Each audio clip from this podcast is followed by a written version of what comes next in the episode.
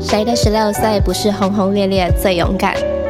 二十四岁的下一段恋情或许不鲁莽，却也不那么掏心掏肺了。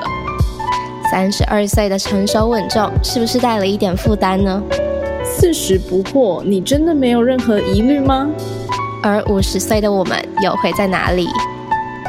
二零三零四零，Shallow Sex 无性不谈子系列。嗨，大家好，欢迎来到 Shallow Sex 子系列二零三零四零。我是玉，我是茶。今天是三零的女性代表，这是我最最最最最期待的一集诶。为什么？因为你即将进入这个角色。对，呃，应该对对，你要这样解释也对，但更像是说，那是我很向往的一个年龄层，在我心里面的三零的女性是很有魅力的，就是她们更知道自己要什么，而且她们有能力去追求，然后她们正在做这些事情，所以在我的想法里面，觉得哎，三零是一个很有魅力的那个年龄层，嗯。我觉得好像可以理解，就是你现在在看一些社群媒体上面的一些 KOL，好了，你就会发现，好像三十几岁写出来的东西跟二十几岁写出来的东西好像不太一样，还是我自己的错觉，我也不知道啦。但是没有没有，我觉得蛮蛮对的，你说的蛮对，对，嗯。然后就二十几岁还挺好的呀，就很有活力，就像我们现在嘛。但总觉得好像缺了一点社会历练嘛，还是嗯。就是故事都有点单薄了，这样讲。但总觉得来到了三十几岁的时候，看很多事情都是用不一样的态度去看嗯，好，那我们今天就邀请到莎来担任这个三零女性的代表，跟我们分享一下她的人生经验。欢迎你，大家好，我是莎。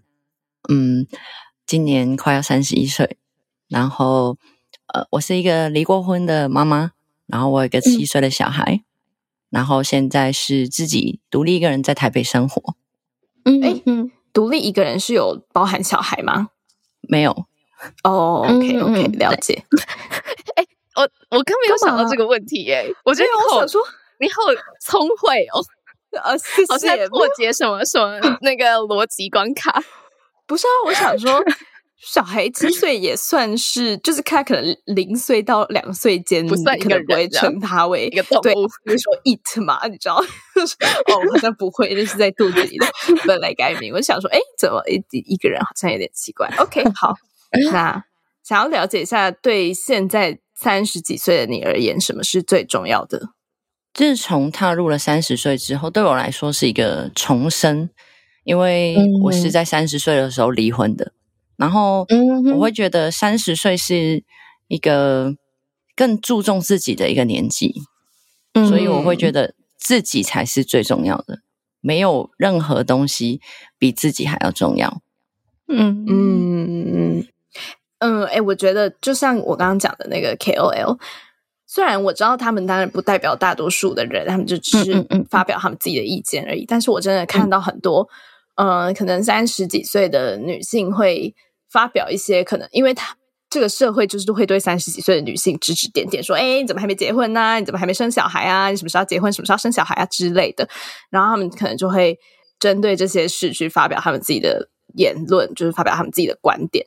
然后我发现还蛮多都跟莎刚刚讲的一样，就是他们会认为说：“哎，他其实他把他自己过好是最重要的，其他的事都是如果有遇到他就 OK，没有遇到就就没有遇到这样。”嗯嗯。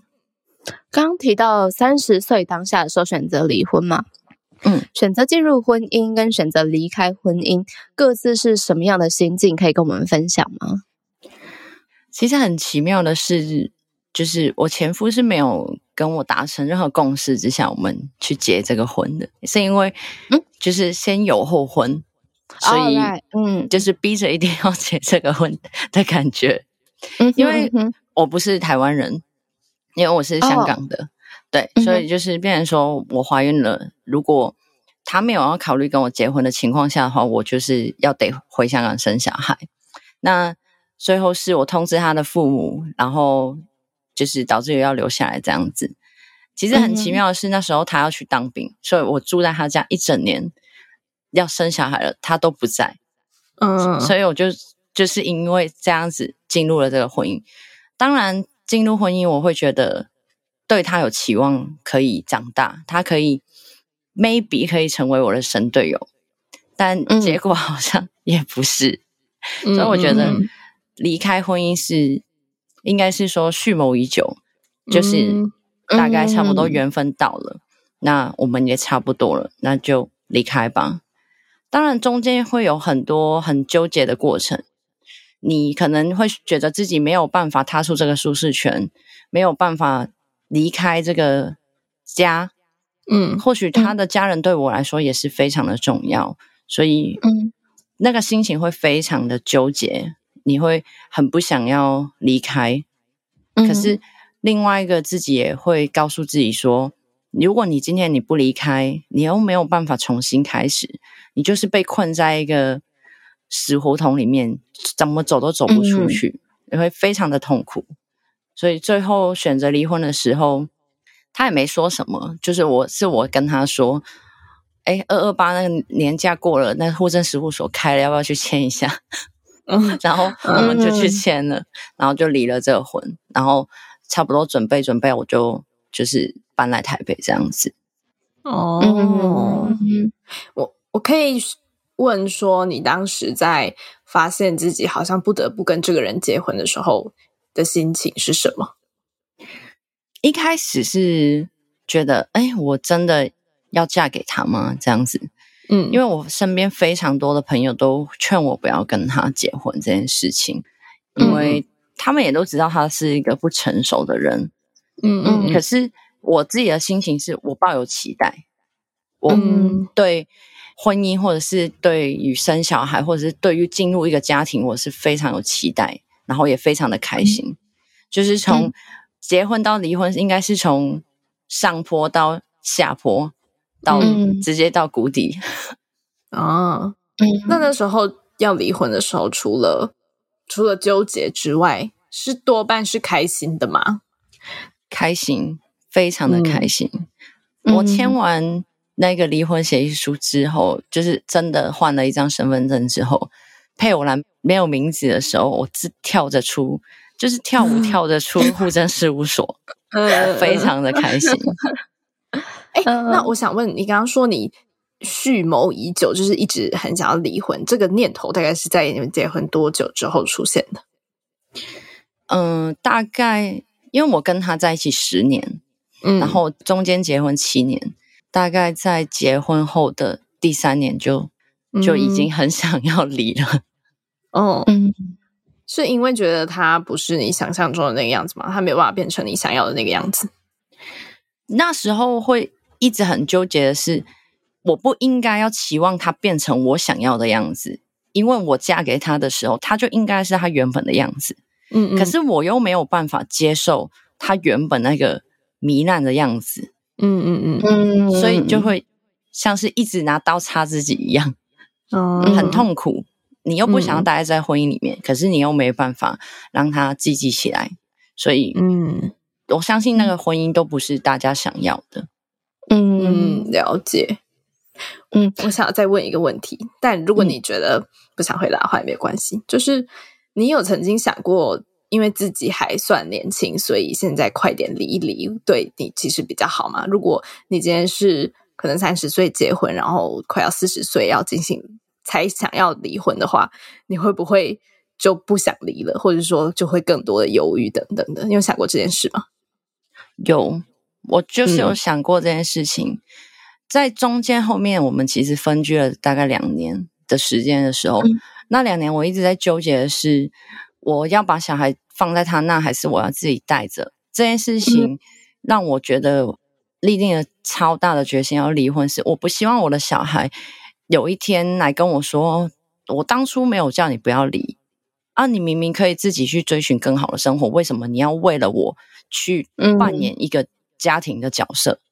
嗯，所以我会觉得说，不管今天我要不要再重新谈恋爱、重新再婚或什么样，我会觉得说。我这个年纪，因为不老，也不算太年轻，可是我还可以重新开始去做我更多我想要做的事情。嗯，所以你有嗯，你经过这一切还没有对婚姻感到失望，或者是就是你还是觉得婚姻是一个你未来可能有的选项？嗯，我不排斥啊。OK，嗯，你把我刚刚想问的问了。我刚刚想问，三十几岁的时候会不会做一样的决定？嗯嗯，因为我我我感觉啦，当然我不知道实际的情况是什么，但是好像嗯。毕竟很多人都会觉得说，哎，女女生就是可能二十到三十岁是最鼎盛的这个时段嘛，最多人要，然后最年轻貌美等等，叭叭叭叭叭的。然后如果你开始可能三十五岁以后，你可能就呃，你也没有那么多选择，然后更何况你如果又有孩子的话，可能又会是一个另外一个考验等等等等的。所以感觉好像很多人会因为这样子就呃选择。不离婚，或者没有勇气再重新开始，这样，所以刚刚才想问这个问题。嗯，因为如果过了三十五岁，你没有钱，你就真的没有资格重新开始。因为你要重新搬出来住，你没有三十岁那个勇气，可以去住进一个六平的套房。你三十五岁，你已经享受过曾经的物质。你可能要找一个一两万的房子，你没有办法住那种几千块的房子，所以，嗯，那个勇气差五岁差很多。嗯嗯，我觉得讲到很现实的层面，就是，嗯嗯，你有没有物质的资源的支持，去让你做这个选择？这样，嗯，是告诉大家很重要哦，经济独立很重要哦。是的。好，但我也没有说选择不经济独立的人是错的，我是觉得对对，经济独立是一个有保障的选择。对对对，OK，好，那对三十岁代表的你而言，梦想依然是很重要的吗？非常重要啊！你心里面没有梦的话，你怎么会有动力想要继续往前走呢？就是如果每天都是过着一样的生活，或者是每天都是哦。上班下班，然后可能三十岁朋友也不会太多啦，就是知己就那么几个。那如果别人都已经结婚生小孩，他们有他们的家庭，没有办法每天跟你出去玩乐的话，你一定要有一个心目中所想的事情，然后你才有动力想要继续往前。这是很重要的，不管几岁，心里面应该都有一个自己想要做的梦。嗯嗯嗯嗯，梦想是支持你离开婚姻的一个原因吗？一个推力，一个拉力，拉力是其中一个。嗯嗯，了解。现在的梦想可以跟我们分享吗？可以啊。现在因为我现在在咖啡厅工作，其实我从来没有接触过餐饮的行业。因为我自己的梦想是想要开一间呃，就是以做塔罗为主的。然后就是顺便卖个咖啡这样子的咖啡厅，嗯，就是我连店的形象啊，或者是应该要做什么啊，那些都已经想好了，这是推动我现在每天可以。起床就上班的一个动力。哎，我跟你说，这真的是你知道，会有一段前阵子有一段时间，我每天早上起床，我就是躺着，觉得天呐，床真是太舒服了，我一点都不想起床。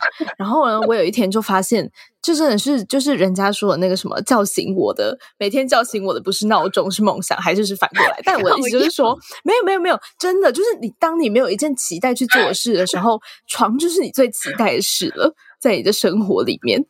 然后我那阵子，我就突然觉得说，为什么我没有一个让我想要跳起床、着衣去做的事呢？这样，所以我觉得这个是无论你在哪个年纪，你都会适用的一件事。但是我想要 问的，没有，但是我想要问啥？就是你刚刚说的这些梦想，嗯，但是在婚姻中，你觉得是婚姻阻断了你去追寻这个梦想吗？嗯，百分之六十会阻断我去做这件事情，是因为孩子吗？嗯，应该是说婚姻不是两个人或我跟另外一半跟小孩的事，婚姻是一个大家庭的事。嗯，无可否认，你在一个家里面，你有公婆，你有长辈，你有非常多的事情要去处理，你没有办法那么的专注去做你想要做的事情。那家人的支不支持也是另外一回事。嗯，像我以前的生活就是上班、下班、下了班回家带小孩，陪他写作业，然后讲故事、洗澡。哦，差不多时间又到了，又要睡觉，日复一日，每天家庭主妇就是这样的生活。包括是如果是全职妈妈，你要出去工作，那基本上你的生活每天三百六十五天都是一样的。嗯，对啊，所以。阻断我去做我的梦想是可能不会阻断，可是会延迟。嗯，因为你在做的行业跟你想要学习的相关技能都是没有办法去达成的。嗯，让我想到我妈妈，我不是说你，不是说你啦，就是我妈 也是，她是全呃，她是全职妈妈，是家庭主妇这样。哎，不是的，不是一样的意思。好，她是家庭主妇，然后她一直很想学画画。然后可能在小我们小的时候，她就因为都要忙我们嘛，因为我爸爸的工作可能不在家，然后他都会要忙我们，他就没办法去学画画这样。然后直到我们高中开始，他才比较有时间，就是去做他想要做的事。然后现在他就有一些能力，可以去开一些小画展啊之类。然后他就看起来就过得很快乐，我就觉得嗯很开心，就是他终于得到他应该得的事。对对对，他可以做这些事这样。好，哎，但是我又有一个问题想问了，不好意思，我有很多问题，没关系。但是，对对对，但如果你觉得不舒服、不想回答的话，你都可以跳过。就是你说你的小孩现在是七岁嘛？那在你选择呃独自一人上台北的时候，是什么样的原因让你觉得，哎，你可以，你可以不要是这个主要担任照顾小孩的角色？其实最大有两个原因，是因为，嗯，我的公婆是非常好的父母，即便今天我跟他们的儿子离了婚，我依旧称他们为爸妈，我们依旧每天都有联络，然后他们很愿意帮我带这个小孩。然后第二个方面是我让我女儿自己选择，七岁了嘛，毕竟也有一点自己的可以思考的模式，而且我小孩是一个非常成熟的小孩。他跟童年一般的小孩，他想更多，嗯，他也会为了我自己的想要做的事情而让步，所以他今天他也想要选择留在台中。他说他的朋友都在台中，那我说好，那你就 先在台中没关系。我说那以后你长大，你可以自己照顾自己的时候，那你再来跟我生活也没关系。嗯，那你有曾经自责过吗？在我离婚前那分居那两年，我非常的自责。我有想要抛下我女儿的这个想法，我非常的自责。嗯嗯，我会怕别人怎么看待我这个妈妈，觉得说，哎，你怎么连你的小孩你都不带，然后你自己一个人离了婚，自己一个人生活。可是我很多朋友都会跟我说，他说你干嘛要有这种想法？嗯他说你你怕别人看你干嘛？我们这些最亲近的朋友都不会这样看你，那你。怕什么？别人怎么看你？那些人反正都不认识你，对啊。然后后来我就真的慢慢就释怀了，因为我们也是会很常联络啊。我每个月都会回去跟他见面，那所以其实一切都还顺利。嗯，好好棒的朋友哦。